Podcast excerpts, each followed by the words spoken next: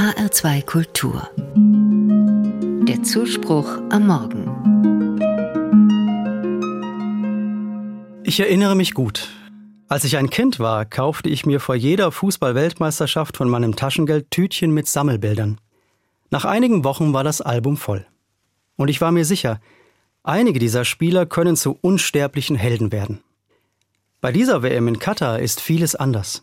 Es geht nicht nur ums Gewinnen, nicht nur um das schöne Spiel, sondern um Menschenwürde und Menschenrechte, einschließlich der Religionsfreiheit, genauso wie um die Verantwortung für den Erhalt der Schöpfung.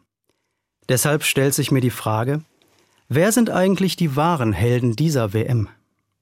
Das Fußballmagazin Elf Freunde und das schwedische Magazin Blankspot haben dazu ein Projekt ins Leben gerufen.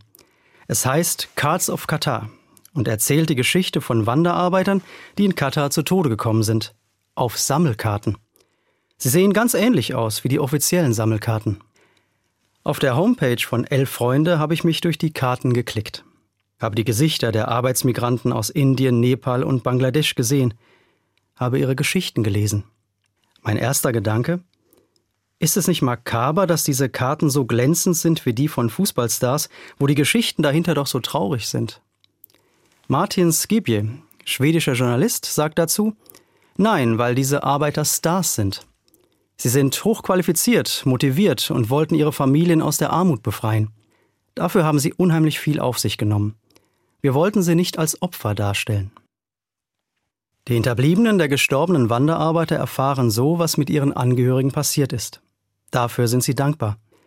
Sie sind froh, dass das Turnier unter den Augen der Weltöffentlichkeit stattfindet.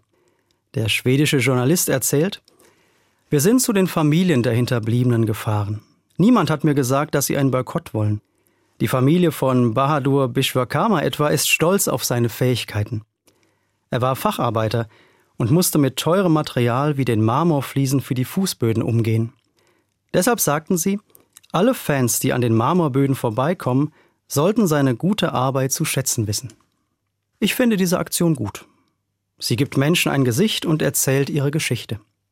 Ich kann mich mit ihnen emotional verbinden, so wie ich auch sonst mit den Nationalspielern auf meinen Sammelkarten verbunden war. Die Journalisten wollen die Karten in Deutschland und anderen Ländern verkaufen und das Geld den Hinterbliebenen geben, damit die Menschen nicht vergessen werden, die für diese WM große Opfer gebracht haben. Sie sind die wahren Helden dieser WM.